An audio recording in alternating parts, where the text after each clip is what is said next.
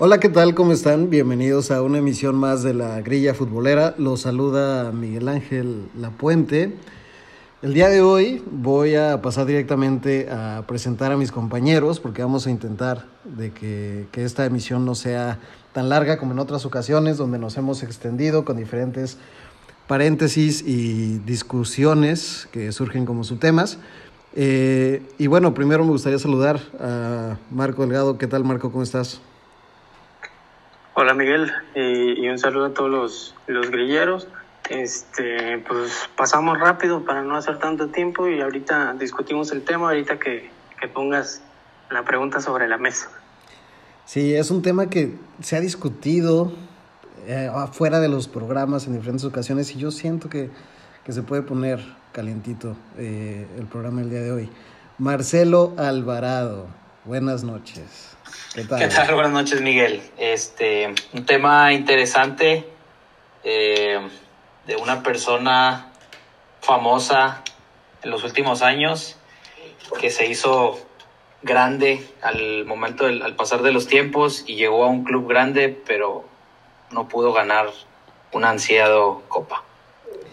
Mira, ya, ya ahorita nos dio una probadita Marcelo y voy, voy a presentar el tema para presentar también a, David, porque de alguna manera es, es tu tema, tú lo has venido eh, proponiendo, lo hemos discutido principalmente contigo. Y para saludarte y darte la palabra, déjame plantearte ya el tema, estimado David. Hemos estado viendo en los últimos años el declive de quien fuera en algún momento el mejor técnico del mundo, José Mourinho. ¿Qué tal a todos los grilleros? Un saludo. Para mí es un honor eh, iniciar con, pues con este tema, porque estamos hablando del, del mejor técnico del mundo, de todos los tiempos, el, el Premio Nobel de la Paz, el, el héroe del Madrid,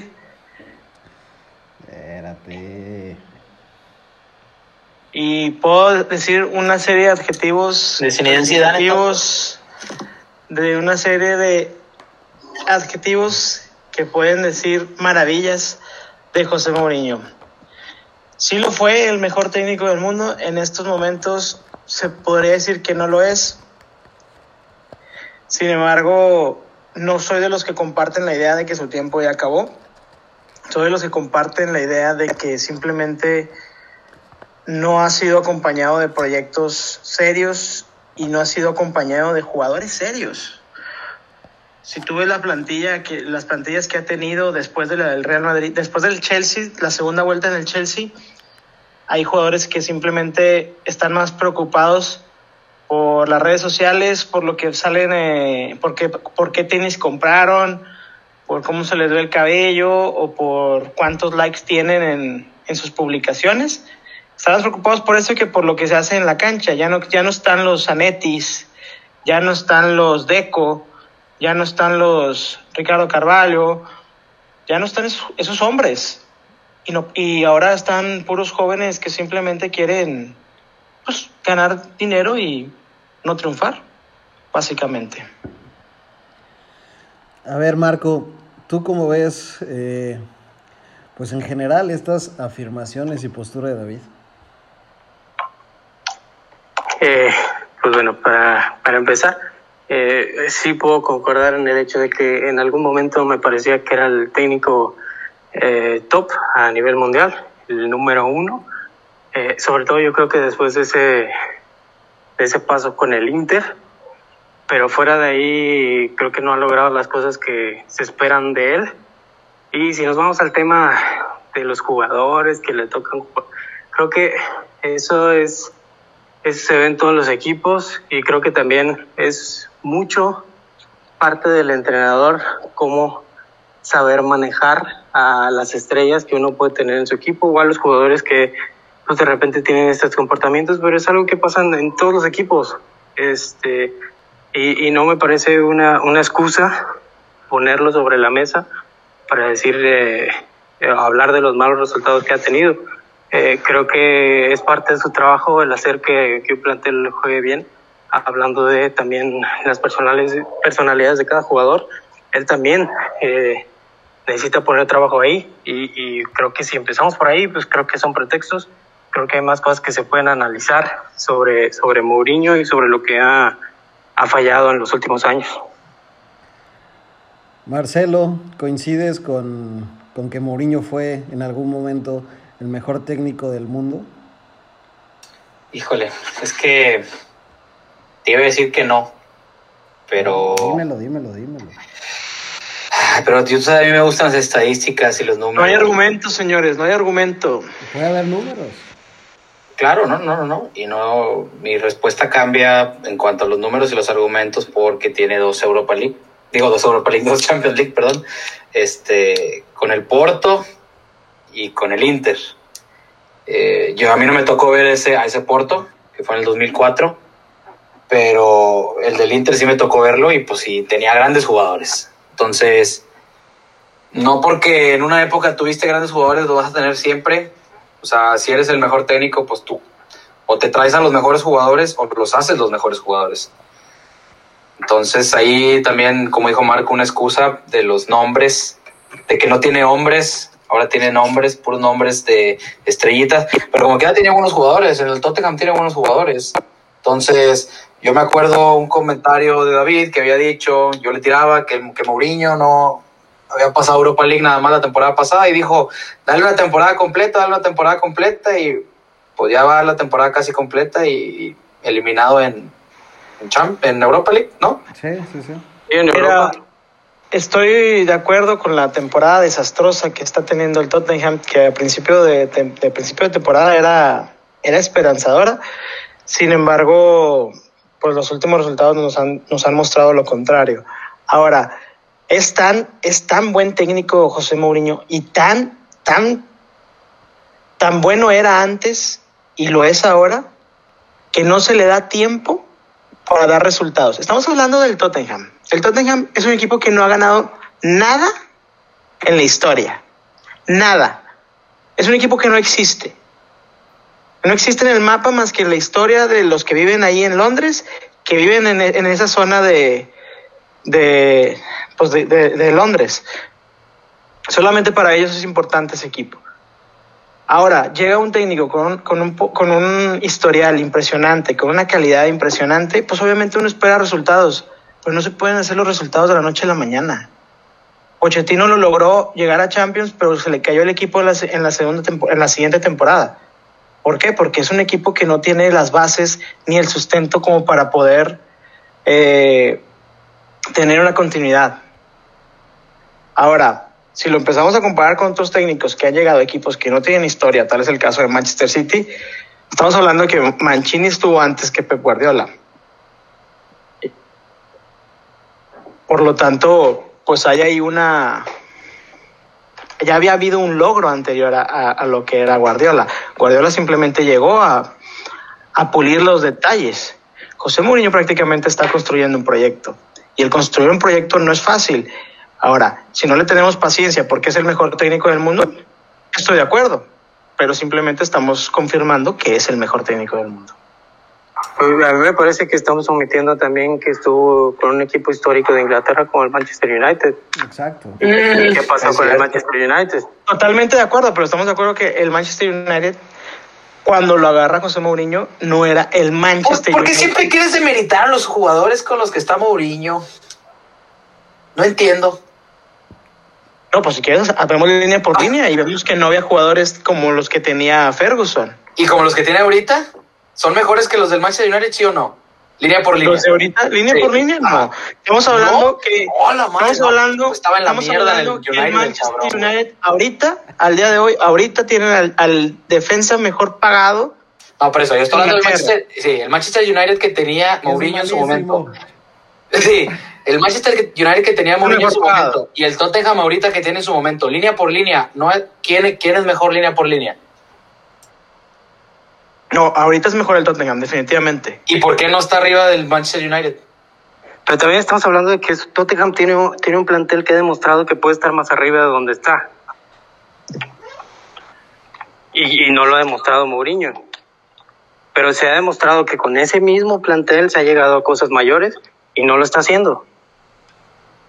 Ahora, yo tengo una duda. El resultado, el resultado de una sola temporada no puedes decir que no, van a llegar a toda la vida. Y ahora, si Marcelo, me estás diciendo, me estás diciendo que no compare... Para que te diera resultados. Mínimo cinco años. Cinco años. Ok, dáselos. Y si no hace nada, ¿qué?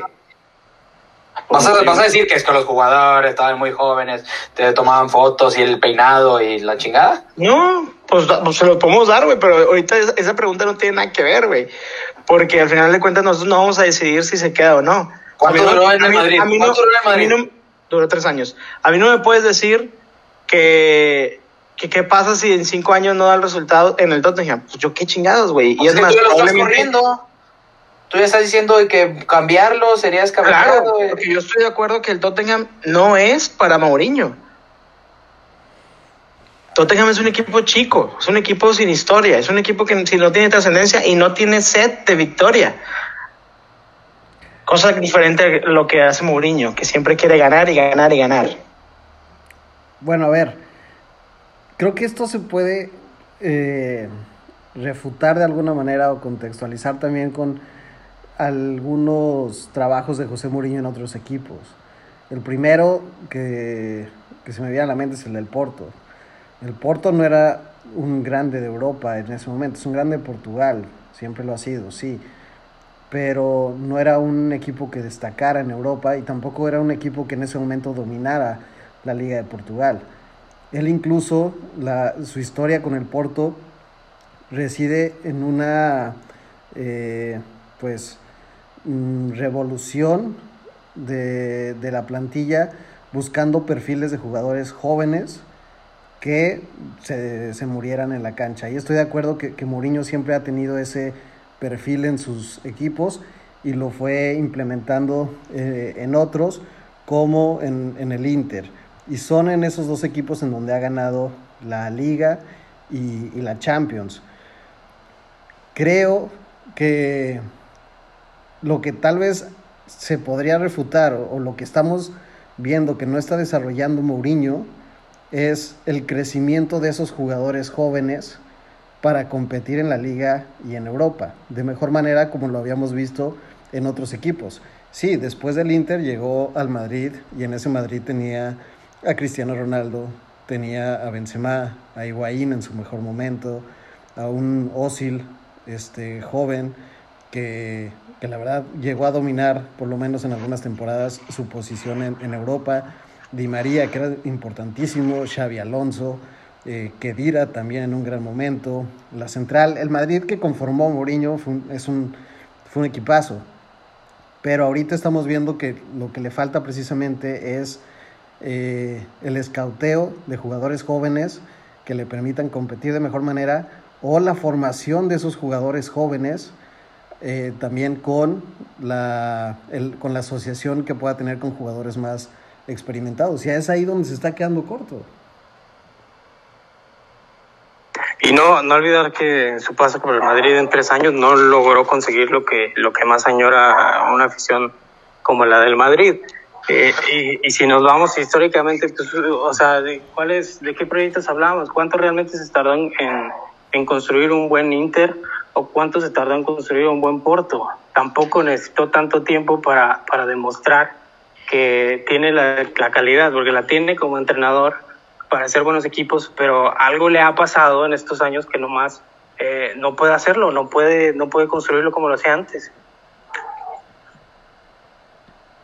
Ahora, sí, sí me parece que en la actual temporada y lo que se está pasando en el Tottenham, más allá del aspecto psicológico que pueda vivir en algunas instituciones, en algunos equipos, que como dice David, son equipos chicos o equipos que no están eh, acostumbrados a trascender constantemente en su liga y, en Europa, pero no, no vemos que, que, pueda eh, desde su trabajo psicológico o desde su trabajo táctico eh, formar una plantilla que, que pueda competir con, con, los mejores ahorita en la liga.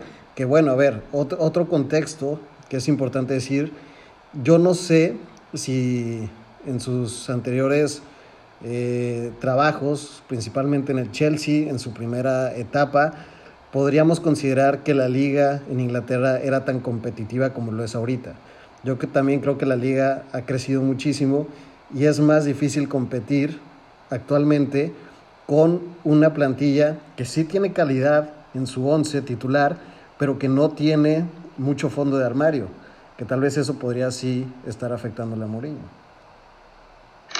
Es correcto, cuando llega al Chelsea en la primera etapa, eh, pues los equipos fuertes básicamente del Arsenal, de, de Henry y Arsene Wenger, y pues el, el Manchester United de, de, Alex Ferguson. Fuera de ahí se podía ver equipos como, como Liverpool, que siempre estaba ahí, pero al final de cuentas siempre se caía.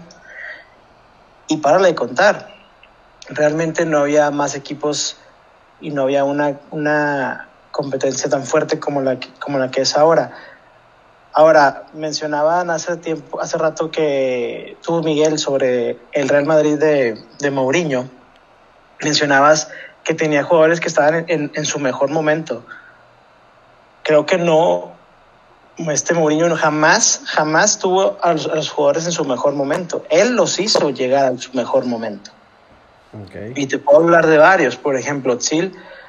Otzil era un niño, un niño de 22, 23 años que llegaba de, del Werder Bremen, de una liga pues muy inferior a la liga española, llegaba a ser el 10 bueno, empezó creo que con el 23, no me acuerdo, pero básicamente hacía la función de 10 en el, equipo más importante de, del siglo pasado.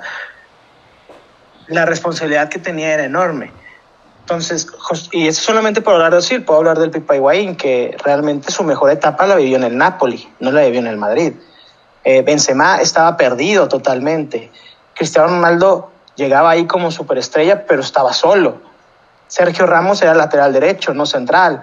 Eh, te puedo nombrar a Kedira, que también llegaba como un niño. Y te puedo nombrar varios jugadores. Básicamente era un Madrid que estaba completamente perdido. Él los hace competitivos, él los hace fuertes. Ahora, Marcelo mencionaba de, las figuras que había en el Inter de Milán. En el Inter de Milán teníamos la basura de Europa, estaba en el Inter de Milán. Un Samuel Eto'o desechado del Barcelona, un, un cambiazo que ahí estaba resignado a estar en, en la Serie A. Teníamos también ahí un Snyder que no triunfó en el Madrid y se fue a refugiar a, a la Serie A teníamos también toda la línea defensiva, Lucio, Walter Samuel, eh, que eran desperdicios, uno del Bayern Múnich y el otro era de del Madrid. Madrid. Entonces, básicamente tenemos ahí a, los, a, lo, a lo que no quería nadie de Europa, llegó al Inter de Milán, que estaba ahí José Mourinho.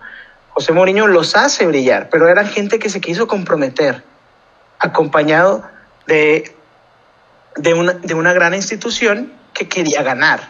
Ahora, llegas a, tiempo después, llega el Manchester United, que estaba destrozado, que, hacen, que, que, forjan un proyecto y no le tienen paciencia porque no da resultados inmediatos. Primera temporada gana la Europa League.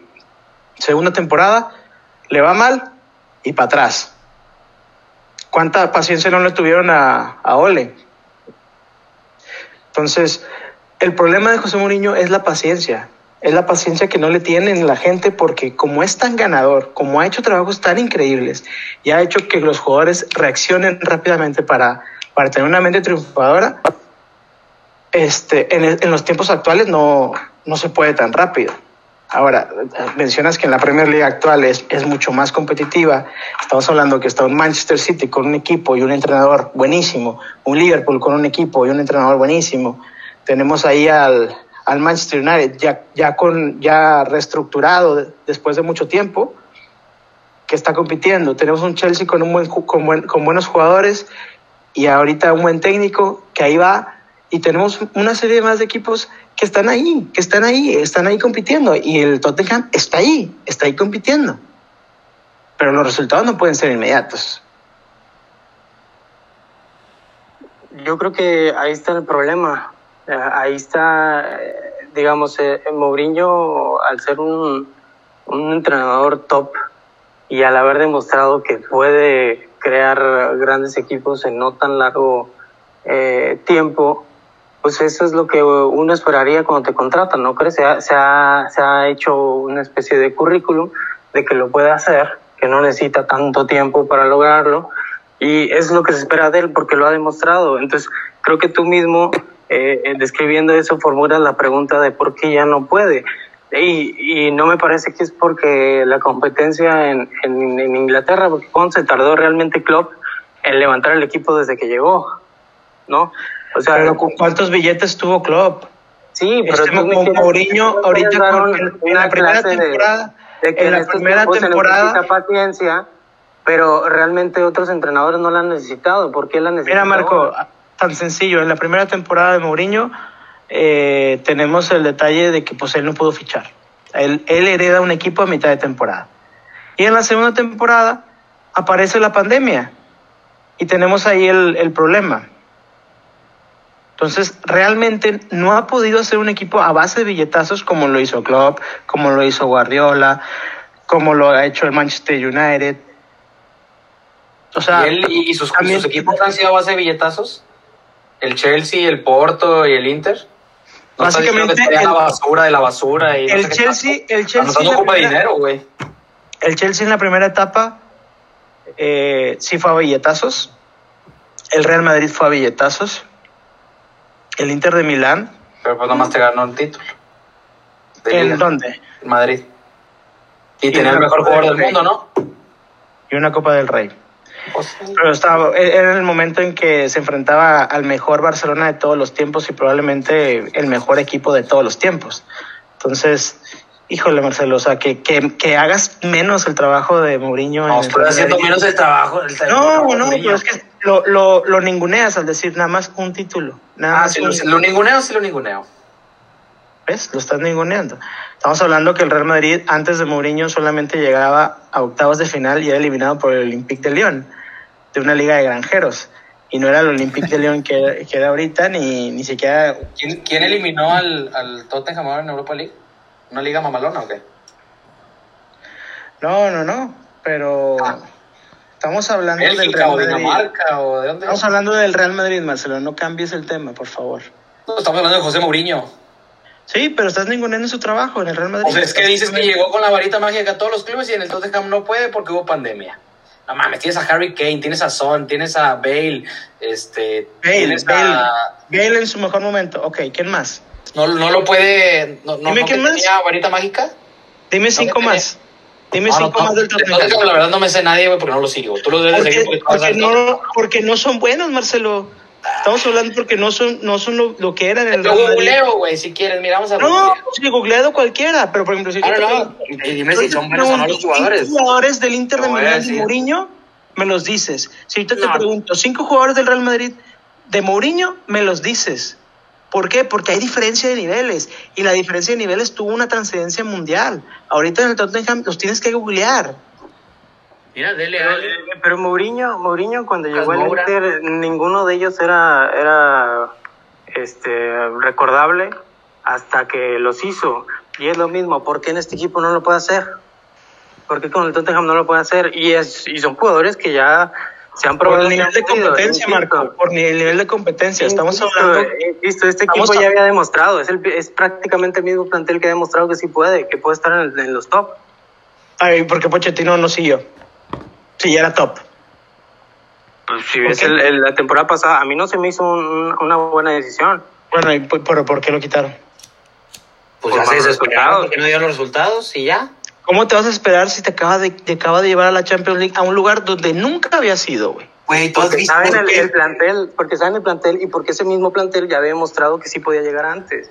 Entonces dicen, ¿cómo ¿Lo has vamos a, a permitir que esto nos pase? Mejor traemos a alguien que sí lo pueda, lo pueda llegar a estos niveles y no lo hizo. No lo está haciendo. No lo puedes Mira, hacer de mira, la David, la tú, mañana. tú- tú lo has visto en todos lados. Incluso te puedo dar el ejemplo que, que se me ocurre aquí el fútbol mexicano. Al Diego Alonso que hizo campeón a rayados de Conca Champions y a los dos meses lo corrieron a la chingada. Estamos, estamos, estamos. No, no, espérate. Estoy, no, nivel. no estoy comparando. Estoy, diciendo, Por eso, espérame. CONCACAF Liga de Campeones. A lo que voy es que estás diciendo que por qué si te llegó a la final lo corre al siguiente torneo. Pues porque los directivas quieren resultados inmediatos y Estás- lo estás- primero que quieren es correr al, al entrenador. comparando llegar a la final de la Champions con, con ganarla con de Ganar un Campeones. título, ganar un título, sí. Ganar un título es más que no, que no ganarlo. O sí o no, o lo, o lo estoy cagando. Bueno, pero es que hay de títulos. Ok, títulos, pero hay títulos. ¿Verdad? Ese, ese es su nivel. No es lo su mismo nivel era la CONCACAF y la tenía que ganar, güey. Y la No ganó. es lo mismo ganar la Para que a los dos Interliga. meses lo corras, está mal, güey. Entonces, No es lo mismo ganar la Interliga a ganar la Liga de Campeones de CONCACAF. Estamos de acuerdo. Como tú quieras llamarlo, güey. ¿Es lo mismo o no es lo mismo? Títulos son títulos. Ah, bueno, es que ante esa premisa yo no puedo, no puedo, no puedo poner al mismo nivel la CONCACAF Liga de Campeones y la Champions. No la estaba comparando, ¿eh? no Ojo, la- no luego, luego, luego quieres ir a las comparaciones cuando yo no estaba comparando. No, Las- las- pues, yo no lo estaba pusiste comparando las la competencias. mesa, No sé por qué me quieres comparar las competencias si yo no comparé competencias. Pues porque me pusiste el ejemplo de Diego Alonso. Que Porque, que ver a ver, ¿y cuál fue el ejemplo que te puse y cuál fue, cuál fue el ejemplo? ¿Me pusiste atención lo que dije? Que quieren resultados inmediatos. Ah, y luego. ¿Qué Ese- tiene que ver la CONCACAF con la Champions? punto. Que el objetivo principal de Rayados no era ganar la Liga de Campeones de CONCACAF. Era ganar la liga. Y si no lo estaban haciendo, pues para atrás. En cambio, el Tottenham, que nunca ha ganado nada en su vida, llega de casualidad al, a la final de la Champions League. Y digo de casualidad porque le ganó No, el último minuto. casualidad. Le ganó en el Nada último minuto a un Ajax. Bueno, le ganó en el último por minuto Nada es por casualidad, ¿eh? No, no, no vengas con cosas. Nada es por casualidad. Bueno, si no, no, digo no, que por no. casualidad el Inter le ganó al Barcelona en el, en el Camp Nou. Pues sí, fíjate que casualidad, güey, porque fallaron No, muchas. claro Y que porque no. nos acuchillaron. Al Inter de Milán lo acuchillaron. No, no, no. En el minuto. Está, está antes, ciego, güey. antes del minuto 20 acuchillaron a José Mourinho y a su Inter de Milán. Y de casualidad. No, no, no, no pasó el Barcelona, porque estaba todo puesto para que el Barcelona pasara. Hijo, Ahí sí te puedo decir de casualidad. Pero entonces ahí el que demerita el trabajo es de, de, de Mourinho es el que dice que es también eh, mérito de la casualidad, ¿no? O sea, yo sé que, que el equipo del Barcelona era el mejor equipo del mundo. Recuerdo el, equi- el partido de vuelta y sí, el dominio del Barcelona fue brutal. No tanto en el primero, donde también acusan algunos problemas físicos por parte del Barcelona por tener que haber viajado en camión, por un problema que había en ese momento con las aerolíneas en Europa, por, por, un, por un volcán, Por las cenizas. pero no Sí. creo en general que haya sido por casualidad, porque el, el partido duraba 180 minutos, se planeó de alguna manera y no creo que fuera posible. Ese partido se ganó en base al planteamiento del mismo Mourinho. Exacto. O sea, había, había un plan muy concreto y, y lo Totalmente logró. de acuerdo, Ca- pero ¿qué pasa casualidad no fue. te, te expulsan a tu contención a los 20, antes de los 20 minutos, te lo expulsan. Obviamente que hay un poco de suerte de por medio. Boyan la, la manda a un lado, Julio César sale inspirado, todos los demás son impenetrables. Y de acuerdo, el planteamiento fue muy en- bueno. El planteamiento fue muy bueno. Pero cuando tienes una expulsión antes del minuto 20, en casa del Barcelona, con el mejor Barcelona de todos los tiempos, por favor, también hay que tener un poco de suerte. Y la suerte de ese tiempo estaba del lado de Mourinho. La Ahora, suerte no es casualidad. ¿Mande? La suerte no es casualidad. No es lo mismo. Ah, bueno. No, no, es que No es una, no es una causalidad. Al final de cuentas es una casualidad. La casualidad y la suerte van de la mano, güey. Pero creo, Ah, que cabrón. son, pero creo que son conceptos distintos. Eh, y, y yo creo que eh, es importante mencionarlo porque sí, eh, Mourinho no, la carrera de Mourinho no se puede reducir a lo que está pasando con el Tottenham. ¿no? Por algo estamos hablando de él, porque sí es un entrenador legendario. Pero parece que estamos hablando que En eso de, casualidad. Mourinho de casualidad se convirtió en el mejor entrenador del No, mundo. no, no, no, no. En eso estoy totalmente de acuerdo. No podemos poner a, al- en duda la, el nivel y la categoría que tiene José Mourinho como director técnico por lo que está pasando ahorita en el Tottenham, que es una situación extraordinaria. Desgraciadamente pasó algo similar en el Manchester United, pero pues desgraciadamente no le han tenido la paciencia. Ahora, lo, lo que parece y lo que está en cuestión es que eh, podemos observar todos los antecedentes del trabajo de José Mourinho y nos salta mucho lo que ha sucedido en el Manchester United y en el Tottenham, porque si lo pudiéramos sintetizar de alguna forma, podríamos concluir que la fórmula de Mourinho no está teniendo resultados y por lo tanto también se podría insinuar o inferir que esa fórmula de Mourinho en equipos pasados no está vigente, no sigue vigente. Y es el tema, ¿por qué? ¿Cuál es la fórmula de Mourinho para empezar? Yo creo que está en la construcción de equipos sólidos con base en jugadores que, a los que él les, les tenía confianza, formar un once base, un, una banca que, que tuviera injerencia en el juego de manera inmediata cuando entraran, no solamente como, como teniendo un rol de, de, rotación, sino una influencia directa en el juego y en los partidos, y posteriormente una comunión del técnico con los jugadores a, la hora de transmitirles cuáles eran los objetivos del club y conseguirlos, o hacer todo lo posible que estuviera en sus manos para conseguirlos. Y creo que ese mismo Mourinho en sus tiempos con, con el Madrid, eh, él creó una rivalidad bastante rica con, con, con el Barcelona y los mismos jugadores eh, la sentían. O sea, creo que sí inyectaba algo a los jugadores y, creo que algo ha cambiado que no conecta de esa manera como la, conectaba antes. Entonces, eh, yo creo que la cuestión aquí sería ver qué qué es lo que, que, pasa con sus estrategias o si ya debería de cambiar porque no está funcionando, es otra era de fútbol igual eh, y estamos entrando a otra, otra etapa en donde pues es diferente y tal vez debería de cambiar de, de manera de, de, plantear estrategias, eh, por lo menos hablando de cómo se ven eh, los equipos. Yo creo que incluso viendo noticias cuando estaban en el Manchester United, o sea, nada más se ven pleitos, eh, se veían muchos pleitos que tenía con jugadores, este, realmente como que no, no lograba con no logra conectar actualmente con los jugadores como lo hacía antes. Ahorita yo creo que crea más conflicto que, que lo que es eh, hacer conexión dentro del plantel. Pero bueno, al final de cuentas los pleitos están en todos los equipos. Los pleitos están en todos los equipos. Estamos hablando de que Gareth Bale con Zidane tenían un pleito casado. James Rodríguez con Zidane tenía un pleito casado. Sí. Y así varios jugadores. Entonces, al final de cuentas, yo no creo que es que el trabajo de Mourinho esté obsoleto o, o las formas o, el cómo se dirige hacia los jugadores. Más que nada, y vuelvo a decir lo mismo con lo que abrí eh, la actitud de los jugadores actuales no está eh, siendo, siendo la adecuada, a diferencia de, de, los jugadores con los que había tenido anteriormente Mourinho. Y, y van a decir, bueno, ¿y por qué los demás equipos sí funcionan? Bueno, pues al final de cuentas alguien tiene que ganar.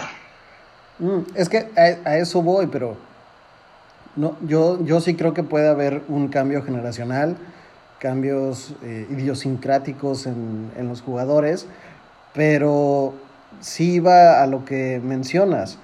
Eh, el antagonista, eh, uno de los antagonistas principales de José Mourinho, por lo menos o principalmente en su etapa con, con el Real Madrid, fue Pep Guardiola. Eh, Pep Guardiola, que inició su carrera como entrenador, entrenador en el 2018, solamente ha parado un año.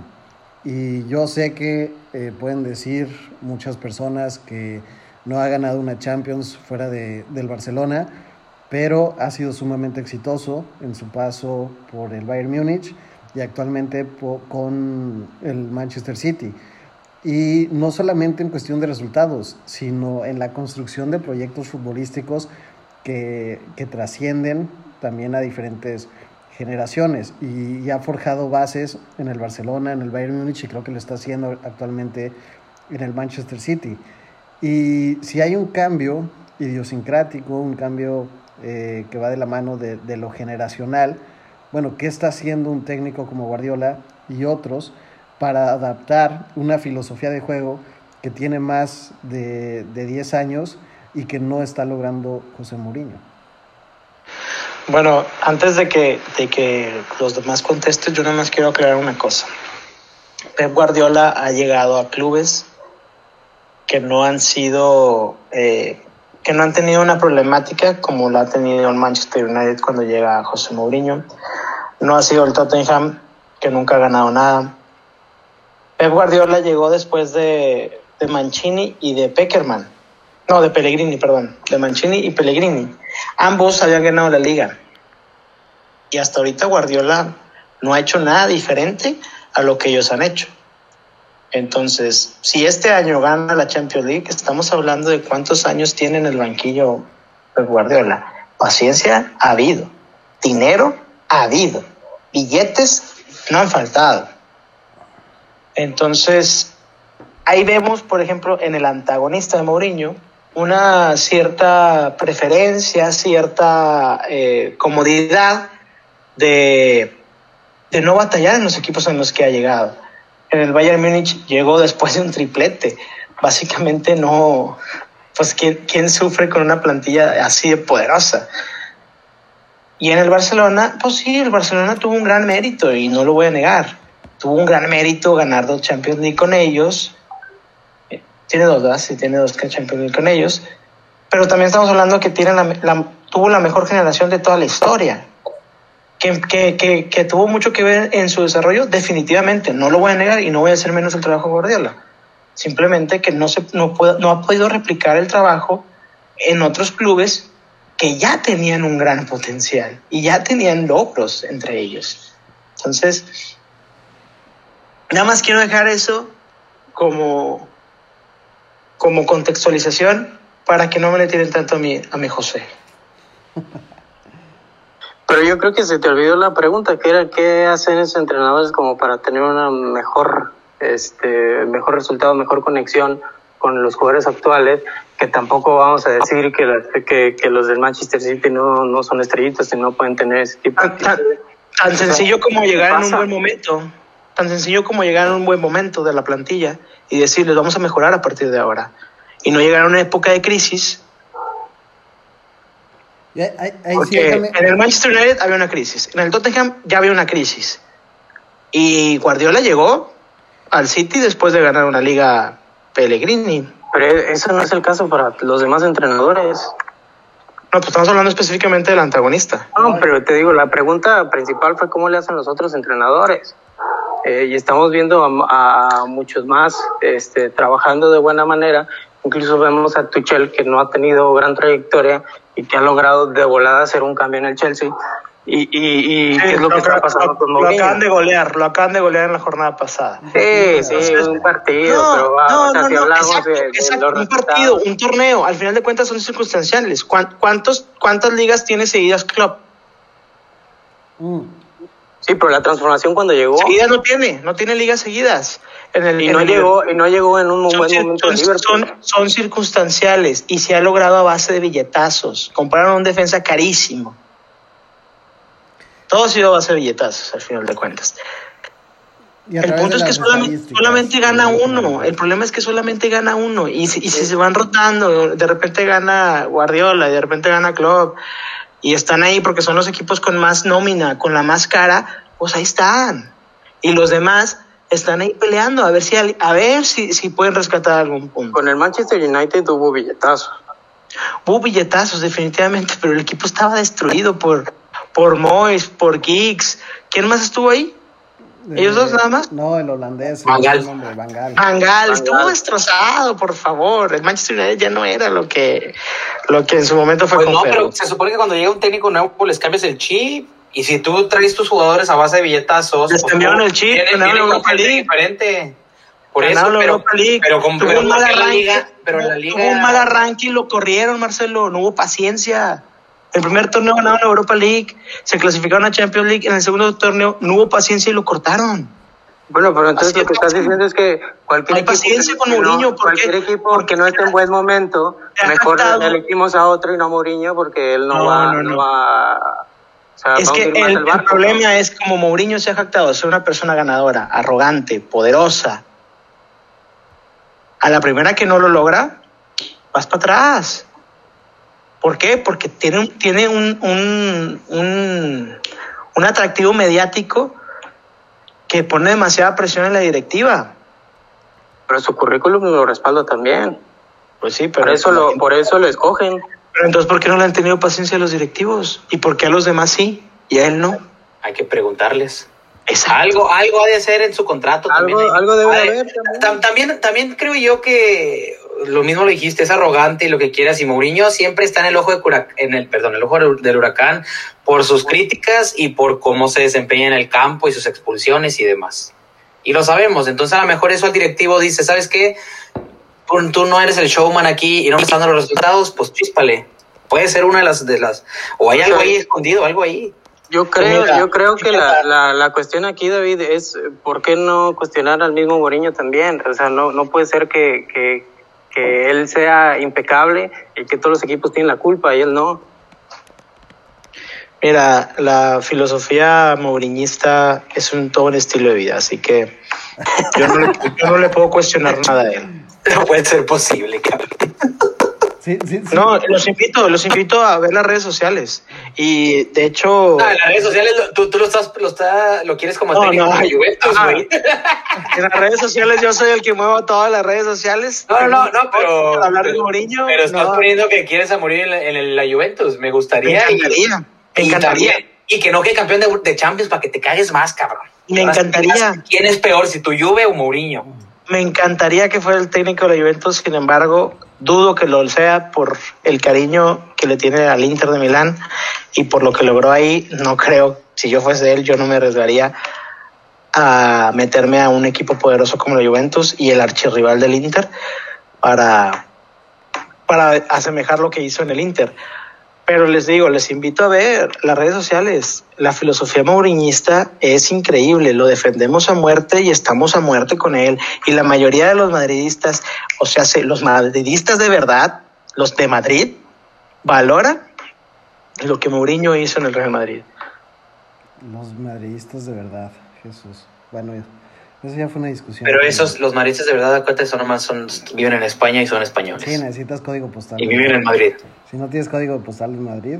no Pero eso quiere decir que él no es un verdadero fan de la Juventus porque él no es de Turín. Claro. ¿no?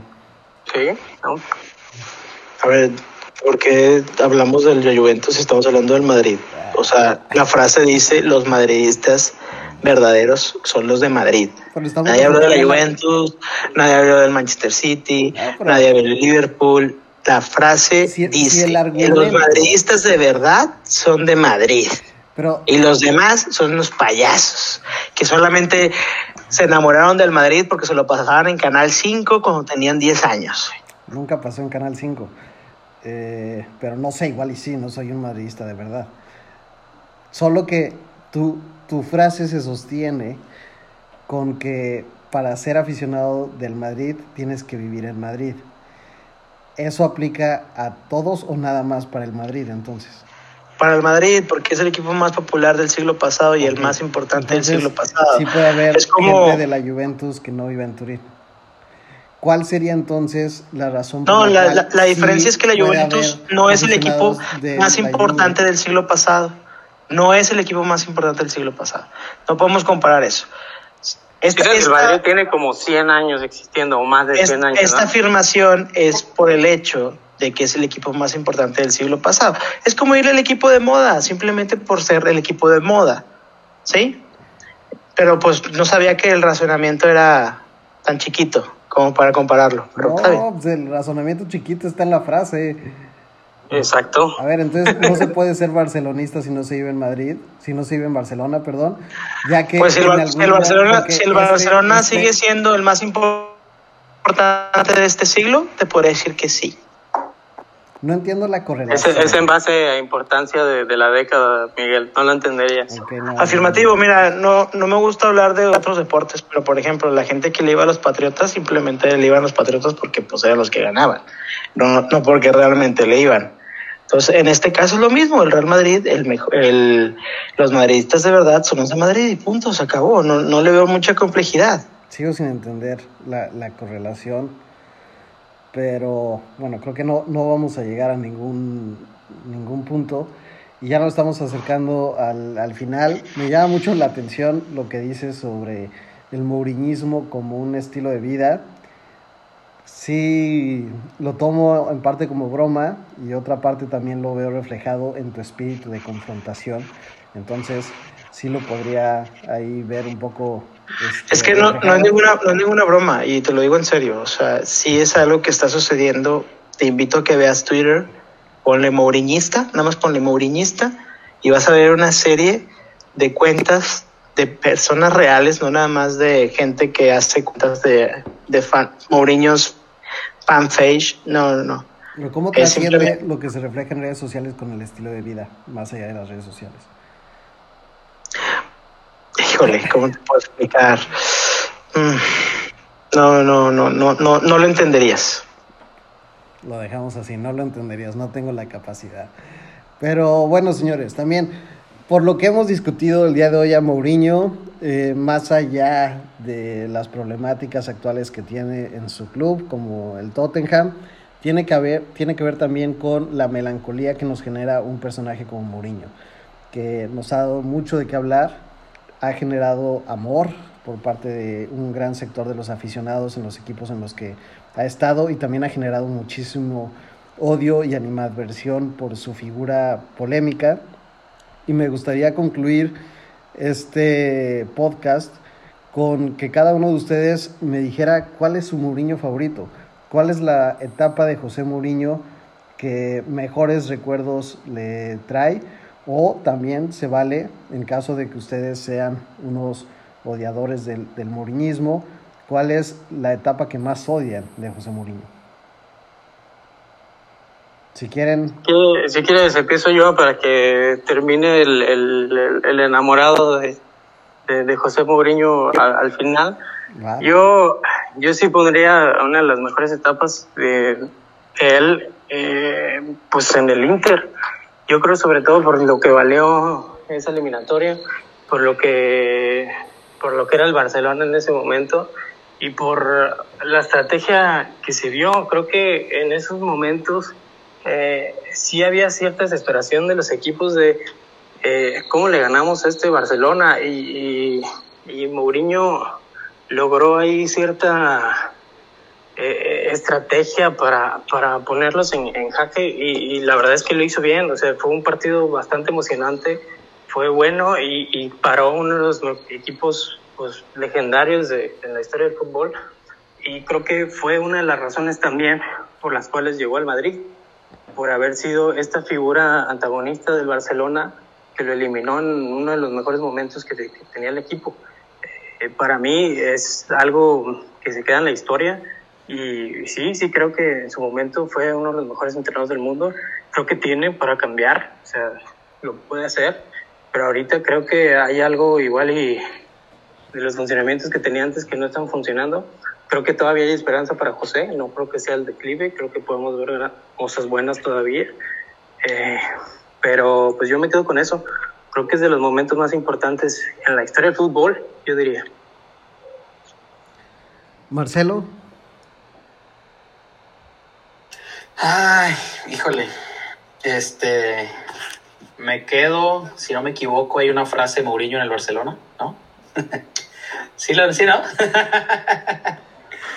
hoy, mañana y siempre con el Barça en el corazón. Ahí está, sí. no, no, no, es broma. O una, una que dijo Pep Guardiola, la de él es el, puto, amo, el puto ah, jefe, ¿no? Me, me, la ganaste, iba para allá, pero sí, este, esta era de Reba, la del Mourinho en el Barcelona. Este, su mejor momento, creo que me quedo igual que Marco con el Inter, fue el que más, el que me tocó, digo, el Porto no me tocó. Eh, cuenta la leyenda que ese Porto volaba con jugadores no muy espectaculares. Este, entonces probablemente me puedo quedar con ese, con el Inter de, de, Mourinho que gana la, la, Champions. Y su peor momento, híjole, pues nomás por cagar con el Madrid porque no ganó la Champions.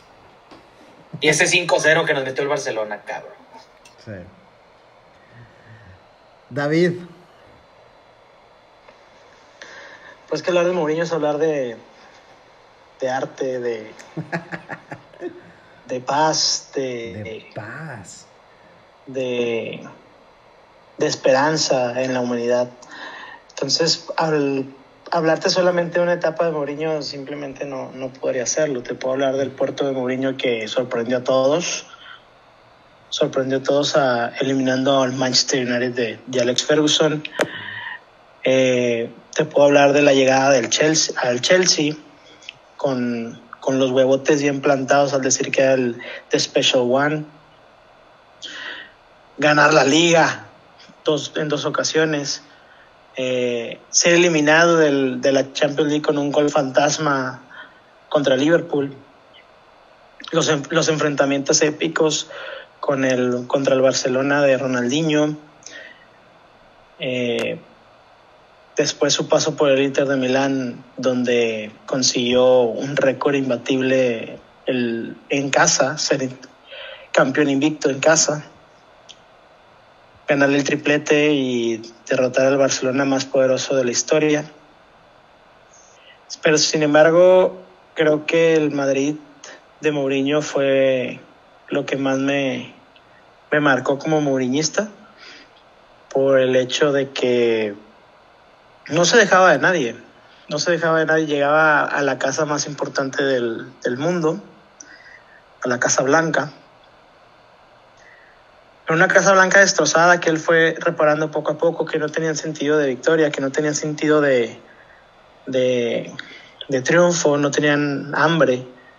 Y él los hizo tener hambre. Y, y después de esa goleada 5 a 0 que menciona Marcelo, pues se dio cuenta que no podía ganarle al Barcelona con un fútbol espectacular. Tuvo que hacérselas de otros, de otros medios y podemos decir todos, todos los que tenemos cierta edad y que vimos el fútbol con conciencia en esa época, que eran los mejores clásicos que hemos visto en nuestra vida. Incluso mejor que los galácticos, incluso mejor que los de Ronaldinho, incluso mejor que los actuales con Messi y Ronaldo. Los últimos, perdón eran los mejores. Se vivía una intensidad, te daban ganas, estabas esperando toda la semana por ver ese clásico para ver qué va a suceder con el Madrid de Mourinho, a ver si podía ganarle al Barcelona, porque el Barcelona era el mejor de todos los tiempos. Entonces, esa época fue impresionante, desgraciadamente eh, en la hora importante jugadores como Sergio Ramos, que apenas estaban en crecimiento, les dio frío y terminaron volando un balón en, en la semifinal de la Champions. Cristiano Ronaldo falla su penal. Kaká falla su penal. Pues ahí es donde digo que la suerte también juega y las casualidades suceden. Entonces, ese equipo realmente volaba. El, el, el, campeón de la liga de todos los récords, ese equipo volaba.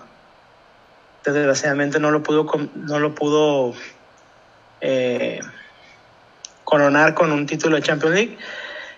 Y a partir de ahí, pues fue una desilusión que no pudieron los jugadores del Madrid solventar a la, a la siguiente temporada y tuvo que salir Mourinho, bla, bla, pero sin embargo es el mejor, el mejor Mourinho que yo he visto y, y por eso de ahí nace la filosofía de los mouriñistas.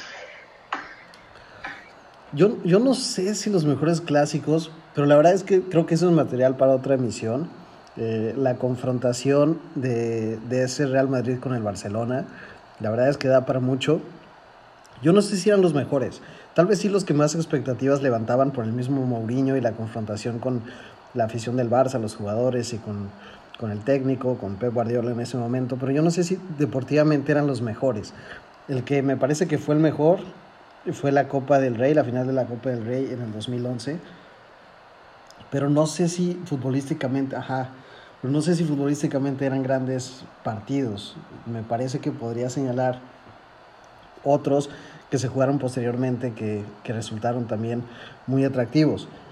Pero eh, yo me voy a quedar, ya para terminar, con el Madrid de Mourinho en la temporada 2011-2012. Yo no me quedo con toda la etapa de Mourinho en el Madrid, pero yo sí me quedo con esa temporada, la de los récords, la de las semifinales en Europa.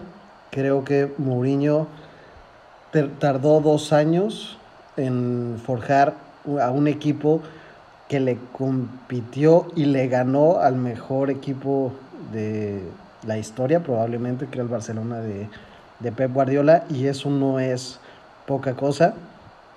Y también creo que por errores personales terminaron por perder una Champions League que en el papel quizá les, les pertenecía, porque también en ese momento eran el mejor equipo de Europa.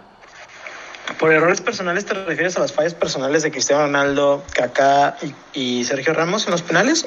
¿O por qué te refieres con errores personales? Porque se presta que son errores personales de Mourinho.